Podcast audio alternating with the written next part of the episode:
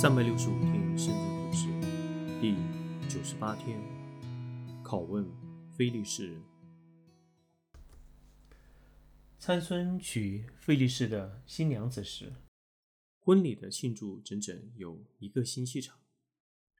在第一天的婚宴中，参孙邀请赴宴的年轻菲利士宾客猜谜，他答应，如果他们在那个星期之前能够给他正确的答案，他就厚厚的赏赐他们。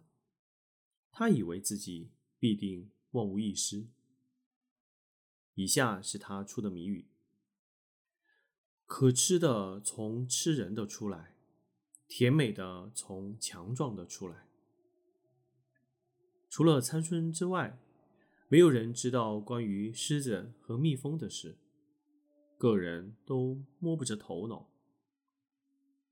经过三天绞尽脑汁的推敲，他们走到新娘子那里，对她说：“你必须诱劝你的丈夫说出谜底。我们不能给一个以色列人引导。如果你不能为我们找到答案，我们就会烧掉你的房子，包括你们在内。”参孙的新娘子于是计划诱劝她的丈夫说出谜语的答案。你怎能告诉我的朋友一个谜语，而又不让我知道谜底？他埋怨说：“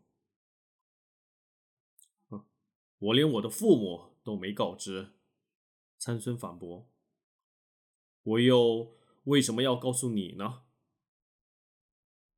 每天他都追问，参孙就只说不。到了婚宴的最后一天，他说：“哼，参孙，你不是真的爱我，否则你必会讲我知道。”说了这些话，他便哭叫起来。在他诸多的甜言蜜语下，参孙终于让步了。他把谜底告诉了他。很快，他又将答案告诉了那些已等了很久的菲利士。那天晚上，那些年轻人笑着走来，对参孙说：“什么比蜜更甜？什么比狮子更强壮呢？”参孙怒火中烧，他知道他们。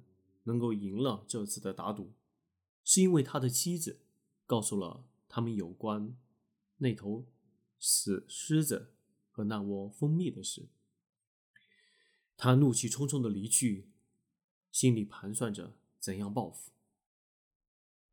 多年以来，参孙独立的对抗菲利士人，他从没有训练或率领过军队作战。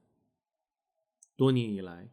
菲利士人也无法征服这位绳索或铁链都不能捆锁的以色列勇士。